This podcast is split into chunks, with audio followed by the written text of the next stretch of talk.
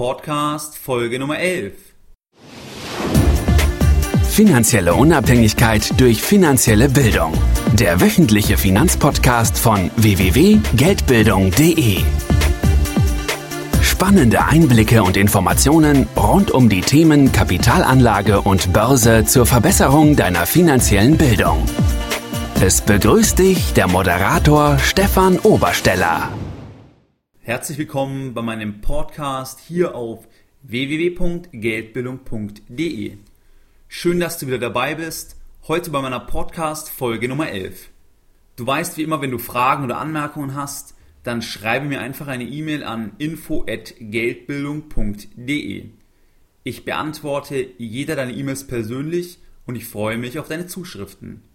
Du kannst mir auch jederzeit schreiben, wenn du bestimmte Themen oder Inhalte aufgegriffen haben möchtest, die dich bewegen oder wo du eben gerne eine Podcast-Folge oder einen Blog-Eintrag darüber haben möchtest. Weil das Ziel von Geldbildung.de, von diesem Podcast und dem Blog ist wirklich, dass ich für dich relevante Themen liefere und deswegen bin ich um jedes Feedback dankbar. Heute werden wir uns mit dem Thema Rating beschäftigen. Was ist ein Rating? Wie der Name sagt, ist ein Rating eine Einstufung, das heißt eine Kategorisierung von etwas auf einer definierten Skala. Und das Rating als Prozess kannst du dir so vorstellen, dass es ein Verfahren ist, welches die Ausprägung bestimmter Merkmale anhand vorgegebener Kategorien einschätzen soll. Und das Ziel ist dann, dass man aufbauend auf diese Einschätzung eine Rangordnung erstellt, um dann eben zu sehen, A, B, C, D. D ist am schlechtesten, A ist am besten als Beispiel. Ziel ist also, man soll die Vergleichbarkeit zwischen Dingen herstellen, die nicht direkt vergleichbar sind. Ich gebe dir ein Beispiel für ein Rating jenseits des Kapitalmarktes, sondern ein Rating von Studenten. Dort ist das Kriterium im Studium ja wirklich ganz klar ausschließlich die Note, die du erzielst und vielleicht noch die Note relativ gesehen zu allen anderen. Und darauf aufbauen kannst du auch eine Skala erstellen. In Deutschland ja die Skala 1,0 bis 6,0, 1,0 eben die beste Note, 6,0 die schlechteste Note. Und dann könnte man noch eine Klassifizierung vornehmen, dass man beispielsweise immer bei der jeweils erzielten Note sagt, in welchem Rang befindet sich diese Note. Das heißt, ist zum Beispiel eine 1,5 in einer Prüfung ein A und entspricht damit den 10% der Besten oder bekommt man das erst ab 1,3, je nachdem eben, wie die Vergleichsgruppe abschneidet. Und hier ist ja dann auch das Ziel, dass du Transparenz in Bezug auf die Leistungsfähigkeit der Absolventen gegenüber Dritten, also vor allem natürlich gegenüber Arbeitgebern, unmittelbar signalisieren kannst und das direkt eben vergleichbar und ersichtlich ist. Analog ist es eben für den Kapitalmarkt und dort gibt es halt andere Stakeholder, wie jetzt quasi bei einem Studenten mit Noten. Dort sind die Stakeholder halt überwiegend Investoren, Privatanleger, institutionelle Investoren, aber es sind auch Lieferanten, Kunden im Allgemeinen, solche Dinge. Und hier ist eben auch das Ziel, eine Vergleichbarkeit zu liefern und letztlich Transparenz zu schaffen in Bezug auf die Bonität des jeweiligen Unternehmens. Statt dem Kriterium Note ist eben das Kriterium Bonität oder das Kriterium, wie wahrscheinlich ist eben die Rückzahlung, respektive wie wahrscheinlich ist ein Ausfall der Rückzahlung. Was sind jetzt Beispiele für ein Rating auf dem Finanzmarkt? Hier gibt es eigentlich zwei wesentliche Beispiele. Das eine ist des Credit Ratings eines Emittenten. Ein Emittent ist ein Herausgeber von etwas, ein Herausgeber eines Zertifikats, ein Herausgeber einer Anleihe und Emittent kann eben dann klassischerweise eine Bank sein, es kann ein Unternehmen sein, es kann aber auch ein Staat sein. Und dort wird dann quasi die Bonität eingeschätzt. Das heißt, wie wahrscheinlich ist es, dass diese Bank, dass dieses Unternehmen zahlungsunfähig wird beziehungsweise wie wird die Zahlungsfähigkeit eben eingestuft und wie verhält es sich im Vergleich zu anderen Unternehmen. der Vergleich zu anderen Unternehmen beziehungsweise eben zu anderen Banken, zu anderen Ländern etc. Der zweite Teil ist quasi des Ratings eines einzelnen Finanztitels, also zum Beispiel eben eine Anleihe oder eines Zertifikats, was quasi von einem Emittenten begeben wird. Und dort wird jetzt aber wirklich das quasi der Finanztitel an sich geratet. Und dort sagt es quasi auch, wie, wie riskant ist im Prinzip das Produkt, vereinfacht gesagt. Und dort fließt natürlich einmal die Ausgestaltung des Produkts ein und natürlich die Bonität des Emittenten. Das sind zwei Kriterien, die dann quasi in die Grid Ratings des Finanztitels mit einfließen. Und es soll eben dir als Anleger dann aussagen können, okay, das ist sehr riskant, weil es ein sehr schlechtes Rating hat, deswegen müssen die Zinsen höher sein oder deswegen sind die Zinsen höher. Und dann kannst du eben auf Basis von dieser zusätzlichen Information entscheiden, ob du quasi die Anlage tätigst, ja oder nein. Das ist zumindest so der Grundgedanke eines Ratings. Was ist der Zweck jetzt nochmal genauer eines Ratings? Wir haben es ja schon ein bisschen angedeutet. Also bei Anleihen, also bei Schulden von Dritten ist im Endeffekt die Vergleichbarkeit sehr schwierig. Da du musst dir vorstellen, jede Anleihe ist letztlich ein Kreditvertrag und der kann auch sehr individuell ausgestaltet werden. Also es ist sehr, sehr schwierig, quasi am Kapitalmarkt gehandelte Anleihen zu vergleichen, weil es ist die Frage, welchen Rang hat die Anleihe, wie ist die Anleihe ausgestaltet, wer ist der Emittent der Anleihe, ist es irgendeine Tochtergesellschaft, ist es die Muttergesellschaft etc. Also da gibt es ganz, ganz viel zu ähm, beurteilen und zu beachten. Und deswegen sind dort eben quasi ein Rating sehr, sehr wichtig, dass man es eben schneller beurteilen kann und eben auch in so einen Vergleich ziehen kann. Das gleiche ist es im Endeffekt bei Emittenten. Es ist ja von den Außenstehenden sehr schwierig, die Bonität von Unternehmen einzuschätzen. Also wenn du sagst, Unternehmen A hat eine bessere Bonität wie Unternehmen B, wenn du da von großen Unternehmen sprichst, dann ist es ja nicht möglich, innerhalb kurzer Zeit ähm, dort im Endeffekt eine Einschätzung zu machen. Und es würde sich ja immer wieder jedes Mal die Frage stellen, welche Kriterien sollte ich überhaupt heranziehen? Was bedeutet denn eine gute Bonität? Ist da der Cashflow am wichtigsten? Ist es das Geschäftsmodell? Ist es die Schulden, die ein Unternehmen hat? Wie bewerte ich denn diese Kriterien?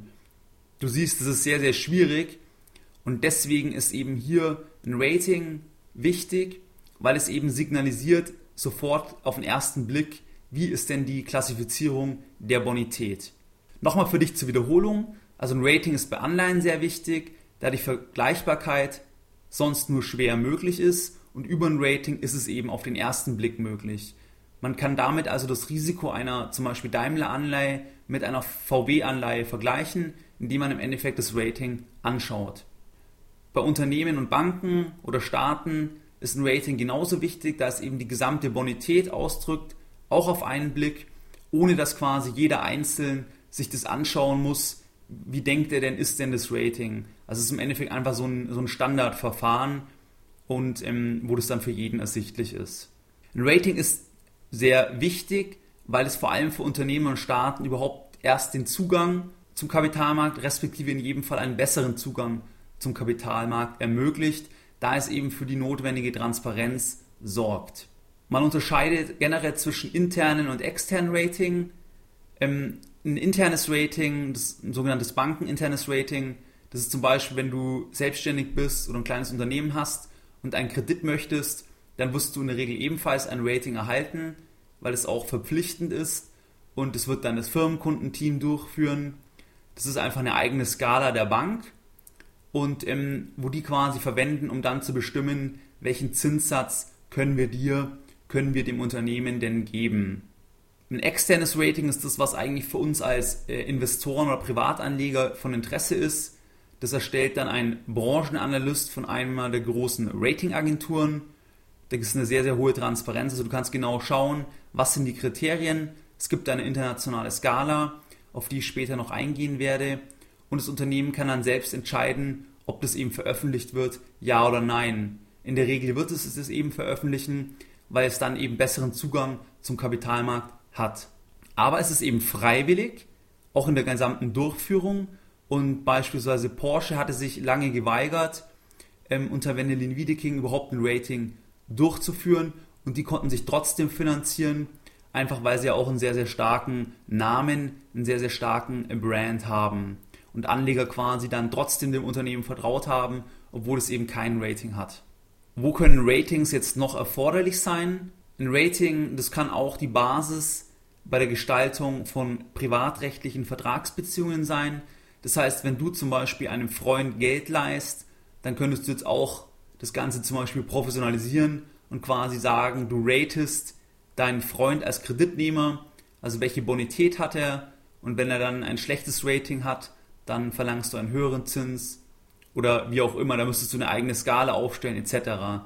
Also siehst du, das macht nur in dem Kontext Sinn, wenn man quasi das öfters macht, um da eben eine gewisse Standardisierung reinzubringen.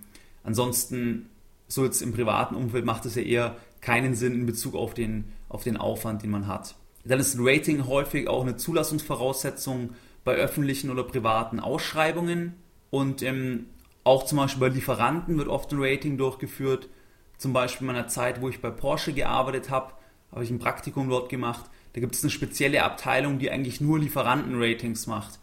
Also die bewerten die ganze Zeit auf Basis der, der Abschlüsse der Lieferanten, im Endeffekt die Zahlungsfähigkeit des Lieferanten, um dann eben bestimmen zu können, ob man mit dem zusammenarbeiten kann, langfristig, weil er eben auch die wirtschaftliche Potenz hat, um im Endeffekt langfristig im Geschäft bleiben zu können weil eben Lieferanten ja in der Automobilindustrie eben eine sehr, sehr wichtige Rolle spielen. Deswegen macht es ja auch absolut Sinn, wenn quasi dann Automobilhersteller, sage ich mal, selbst Ratings für die Lieferanten durchführen, um dort eben die finanzielle Zahlungsfähigkeit der wichtigsten Stakeholder im, im Endeffekt im, im Blick zu haben. Jetzt die Frage, welche Player, also welche Firmen sind am Ratingmarkt tätig? Also wer vergibt überhaupt dieses Rating? Da beziehe ich mich nur auf das externe Rating, weil das interne Rating, hast du ja gehört, das kann quasi jeder erstellen. Das macht jede Bank selbst. Beim externen Rating, da gibt es eigentlich drei große Player. Das ist einmal Standard Poor's mit 40% Marktanteil, Moody's hat ebenfalls 40% Marktanteil und dann gibt es noch eine Agentur, die heißt Fitch, die hat 15% Marktanteil. Die restlichen 5% das sind weitere Ratinganbieter, aber die überwiegend in Nischen tätig sind. Und es sind eben alles US-Anbieter. Was gibt es eben für Rating-Kategorien? Das hatte ich ja vorher schon angesprochen, dass es da eben so eine internationale Skala gibt. Da hat jede der drei großen, also SP, Moody's und Fitch, die haben da eine eigene Skala. Und ähm, es geht eben quasi von sehr gut, also höchste Bonität, bis zu niedrigste Bonität, niedrigste Qualität quasi. Gebe ich dir mal ein Beispiel. Die beste Bonität zum Beispiel wird bei S&P mit AAA ausgedrückt, bei Moody's mit einem mit großen A, zwei kleinen A's und bei Fitch ebenfalls AAA. Und das heißt dann höchste Bonität, nahezu kein Ausfallrisiko. Die schlechteste Bonität wird bei den Anbietern oder bei den, bei den Ratingagenturen mit Triple C-, CAA3 oder Triple C- ebenfalls bei Fitch ähm, ausgedrückt und es bedeutet niedrigste Qualität, geringster Anlegerschutz, akute Gefahr des Zahlungsverzugs. Also das sind quasi äh, Anleihen mit den höchsten Risiken. Ganz wichtig ist die Unterscheidung dann noch zwischen Investment Grade und Non-Investment Grade. Also die Ratingagenturen ziehen in der Mitte eine Linie ein und sagen quasi, bis zu der Klassifizierung ist es noch Investment Grade, also kann man quasi investieren und dann alles darunter ist dann sehr spekulativ und dann spricht man eben von sogenannten Non-Investment Grade. Und die Trennschnur ist vom, vom Investment Grade zum äh, Speculative Grade ist eben genau bei Triple B minus oder BAA3. Also das ist gerade noch Investment Grade. Wenn du dann quasi runtergestuft wirst, dann bist du im Non-Investment Grade.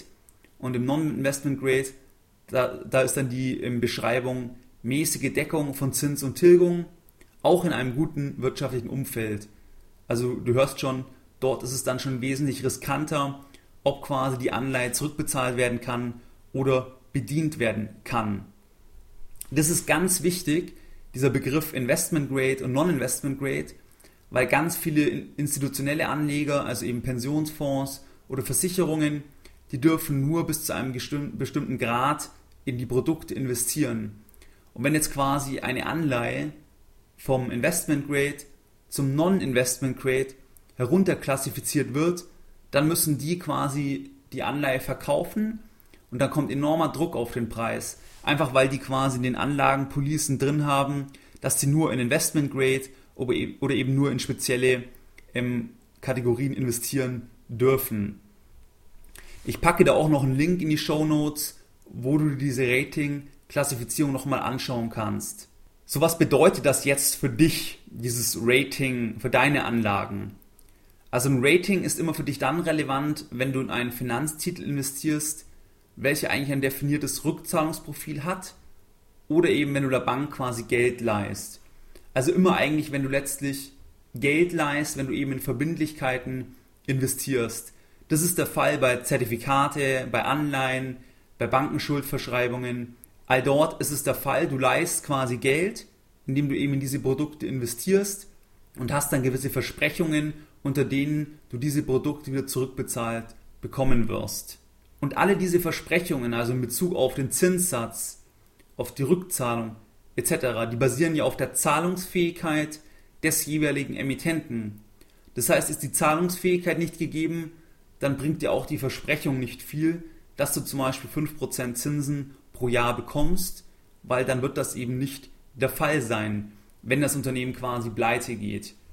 Man hat es ja sehr gut bei, bei Lehman Brothers gesehen, wenn du dort eine Bankenschuldverschreibung hattest von denen mit einem festen Zinssatz und einem festen Rückzahlungsdatum, dann bringt dir das eben im Insolvenzfall nichts, weil dein Geld auch dann weg ist, respektive hängt da noch ein bisschen von der, von der Insolvenzmasse ab, aber es wird zu überwiegend großen Teil weg sein.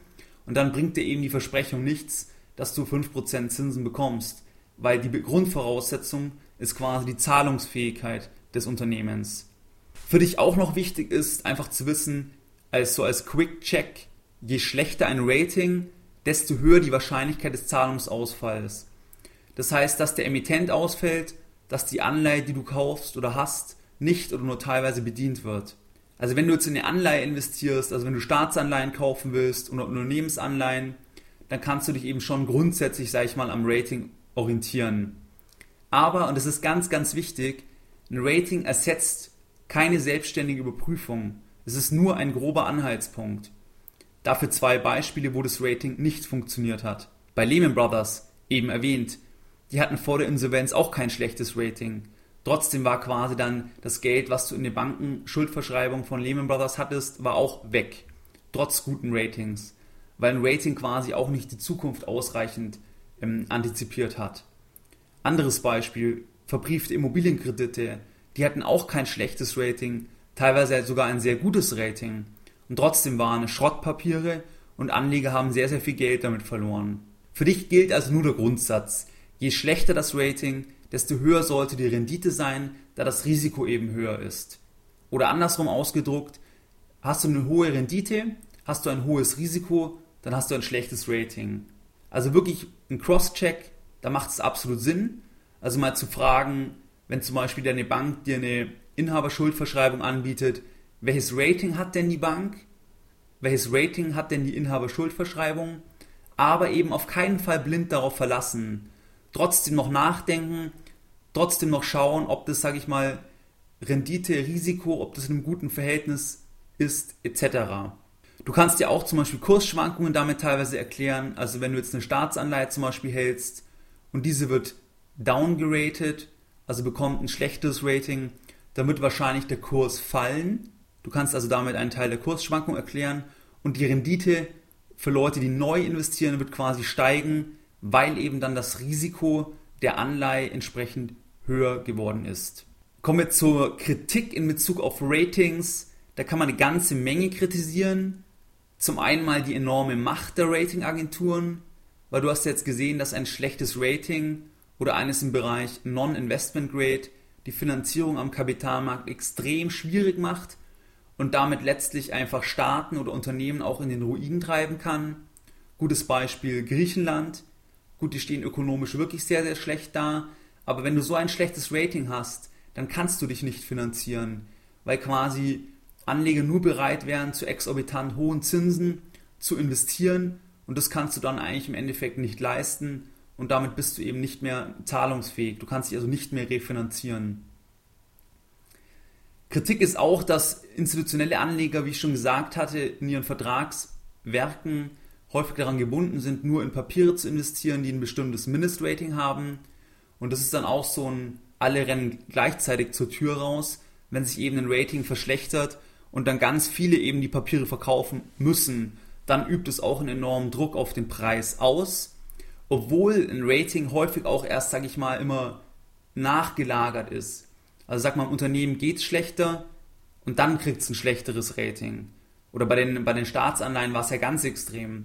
Die, bis die quasi runtergeratet wurden. Es war ja jedem schon lang klar, dass der Staat, der jeweilige Staat eigentlich ein viel schlechteres Rating haben sollte, aber trotzdem war das noch nicht der Fall.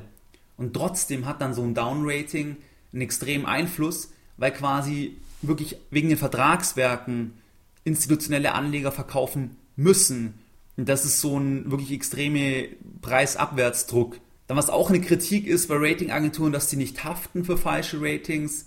Wenn man jetzt Lehman Brothers oder eben diese MBS-Produkte anschaut, ähm, rund um 2008, 2009, da wurde ja wirklich viel Unfug getrieben. Man hat gute Ratings verpasst, wo es einfach Schrottprodukte waren und trotzdem ist nicht wirklich eine Haftung erfolgt. Weitere Kritik ist, dass es einfach zu wenig Wettbewerb gibt und wir als Europa zu stark von den USA abhängig sind, weil eben die ganzen großen Ratingagenturen alle US-amerikanisch geprägt sind. Was ich auch noch kritisch sehe, ist einfach die Gefahr der Gefälligkeitsratings.